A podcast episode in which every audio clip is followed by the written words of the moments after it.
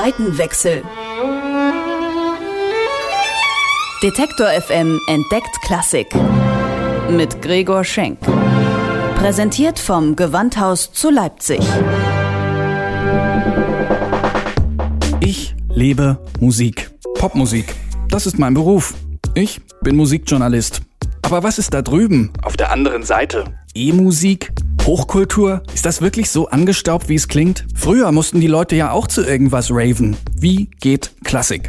Das will ich rausfinden. Deswegen gehe ich dahin, wo Klassik gelebt wird. Ins Gewandhaus. Zeit für einen Seitenwechsel. Heute der Gewandhaus-Sound.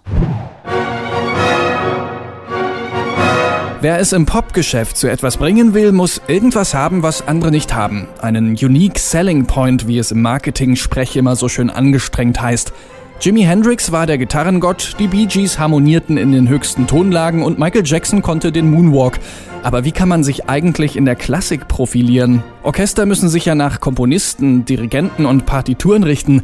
Und ob mir jetzt dieses oder jenes Orchester den Schumann spielt, am Ende kommt doch eh ein und dasselbe dabei raus, oder? Nein, das völliger Unfug. Sagt Eleonore Bühning und die muss es wissen, denn sie ist Musikchefin bei der FAZ und kennt sich mit den Orchestern dieser Welt aus. Sie belehrt mich, dass sich Orchester sehr wohl unterscheiden, vor allem klanglich. Dem Gewandhausorchester zum Beispiel sagt man überall auf der Welt nach, es habe seinen eigenen Sound. Mythos oder erklärbares Phänomen? Es ist erklärbar. Und zwar ist es, geht es um den sogenannten deutschen Klang. Es gibt verschiedene Möglichkeiten, ein Orchester aufzustellen. Also die amerikanische Aufstellung und die deutsche Aufstellung. Das heißt, bei dem einen, ganz grob gesagt, stehen die Kontrabässe rechts, bei dem anderen links. Bei dem einen äh, Aufstellung sind die ersten und zweiten Geigen wie im Kampf gegenübergestellt. Bei dem anderen Aufstellung sitzen sie nebeneinander. Das heißt, da ist eine größere Homogenität. Und die Aufstellung ist nur einer von vielen Punkten, die den Klang beeinflussen. Auch geschichtlich lässt sich das erklären. In der DDR, die so relativ abgeschottet war wie so eine Käseglocke von der Entwicklung in der westlichen Welt, sich dieser alte deutsche Klang in den Orchestern dort erhalten hat über all die Jahre und man hat das dann so nach der Wende dann plötzlich gingen uns die Ohren auf, ja, da hat man das plötzlich festgestellt. Die Berliner Philharmoniker, die auch ein klassisches deutsches Orchester sind, sind viel amerikanischer im Klangbild. Na gut, dann begebe ich mich mal auf die Spuren des Gewandhaus-Sounds. Wie klingt er denn? Laut Gewandhausdirektor Andreas Schulz zeichnet er sich aus durch einen sehr dunklen, einen erdfarbenen, dennoch aber sehr transparenten und nicht mulmigen Klang. Diesen sehr satten, sehr vollen, fast schon etwas basslastigen Streichersound. Dennoch auch einen obertonreichen Klang, aber keinen so hellen Klang wie manche amerikanische Orchester beispielsweise haben. Was zu beweisen wäre. Ich mache die Probe aufs Exempel und höre zuerst eine Aufnahme vom Gewandhausorchester Tschaikowskis Sechste.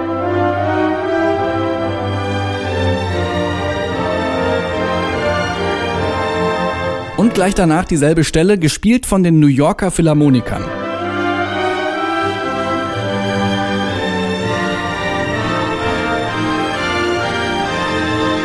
Aha, tatsächlich. Ein bisschen heller klingen die New Yorker schon. Erklären lässt sich das zum Teil in der Bauart der Instrumente. Ich treffe den Solo-Posaunisten des Gewandhausorchesters Tobias Hasselt. Er hat sowohl eine deutsche Posaune als auch eine amerikanische. Die lasse ich mir beide mal vorführen. Das ist jetzt eine deutsche Posaune. Das ist eine deutsche Posaune. Mit der spielen Sie auch im Orchester. Genau, das ist meine, meine Posaune, mit der ich normalerweise im Orchester spiele. Man sieht es auch sofort. Der Trichter hier, also der Schallbecher am Ende der deutschen Posaune ist deutlich größer. Ich packe mal die andere dazu aus. Das ist eine Posaune, die äh, sehr, also ich würde sagen, die am meisten verbreitete amerikanische Posaune ist. Hat die einen Namen? Ja, das ist eine Vincent Bach aus USA. Man sieht jetzt hier, die ist von der Mensur sogar, also die Mensur ist der Durchmesser des Rohres am Beginn, etwas größer als meine deutsche Posaune. Okay, es gibt also einen Größenunterschied, aber wie schlägt sich das denn im Klang nieder? Hasselt greift zur deutschen Posaune und setzt an. Ja, okay, und jetzt die amerikanische.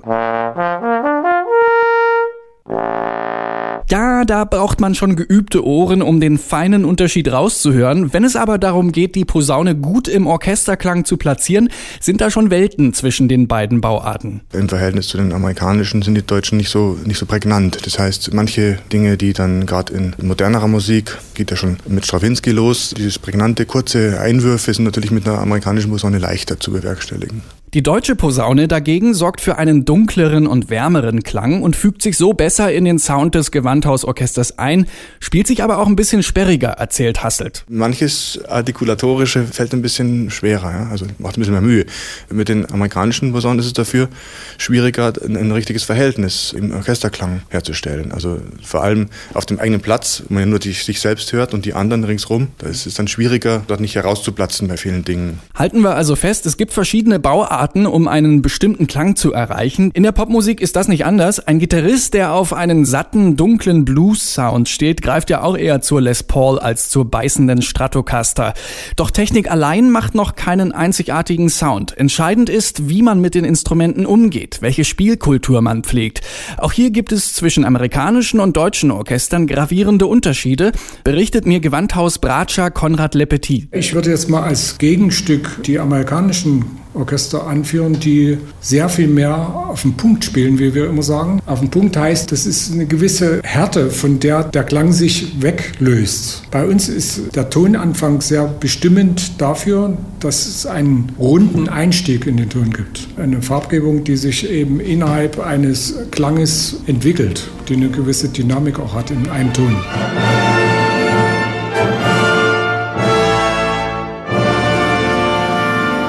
Hm, das ist schon verrückt, dass man einem ganzen Orchester einen bestimmten Klang zuschreiben kann. Ich meine, da sitzen etwa 120 Musiker auf der Bühne, 120 Individuen, die als homogene Masse funktionieren. Wie machen die das, Eleonore Bühning? Man weiß, dass bestimmte Vorstellungen, wie eine Melodie zu phrasieren ist, wie die Bogenführung ist, ob man einen Aufstrich macht oder einen Abstrich, wie das Legato, Legato nennt man die Verbindung von einem Ton zum anderen, wie das funktioniert, das wird von einem Konzertmeister auf den anderen weitergereicht. Das gleiche gibt es bei den Holzbläsern auch, da gibt es bestimmte Techniken, die einfach in einem Orchester üblich sind und dann kommt ein junger Oboist in das Orchester rein, der übernimmt das von dem Kollegen, der da schon sitzt und führt das weiter. Und da gibt es gewisse Traditionen. Und die gibt es schon ziemlich lange. Mendelssohn hat genau dafür 1843 die erste Musikhochschule Deutschlands gegründet in Leipzig. Und bis zum Ende der DDR waren die Lehrenden mehrheitlich Musiker des Gewandhausorchesters. Mittlerweile, sagt Konrad Lepetit, hat man diese Tradition zugunsten größerer Internationalität aufgelöst. Wir haben viel mehr internationale Beteiligung im Orchester und damit auch einen größeren Einfluss von ganz anders geschulten Musikern, die aber in den meisten Fällen bemüht sind, die Kultur hier zu studieren. Das sind dann Vorgänge, die sie vielleicht in dem Maße zu Hause nicht auf diese Art gelernt haben. Da gibt es auch eine große Bereitschaft, den jüngeren Leuten das zu erklären. Das kann man nicht mit Worten machen, wie ich das jetzt versuche. Sondern indem man die Grünschnäbel im Orchester neben die alten Hasen setzt, wo sie lauschen, lernen und im Idealfall die Spielweise übernehmen. Ein Prozess, der laut Le Petit Jahre dauern kann.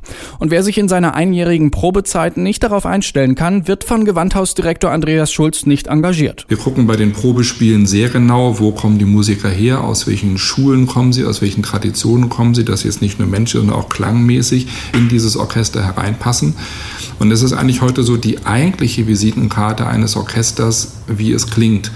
Klingt es 0815, ich sage es mal etwas salopp, wie andere, oder hat es doch ganz bestimmte Merkmale? Und so ist es ja letztendlich auch in der Popmusik. Es gibt Trittbrettfahrer, die so klingen wie die eine Band, die gerade so angesagt ist. Und es gibt Bands, von denen sagen die Leute, die haben ihren eigenen Sound gefunden.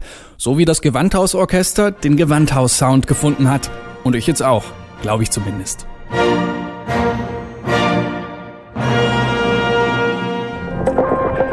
Seitenwechsel. Detektor FM entdeckt Klassik. Mit Gregor Schenk. Präsentiert vom Gewandhaus zu Leipzig.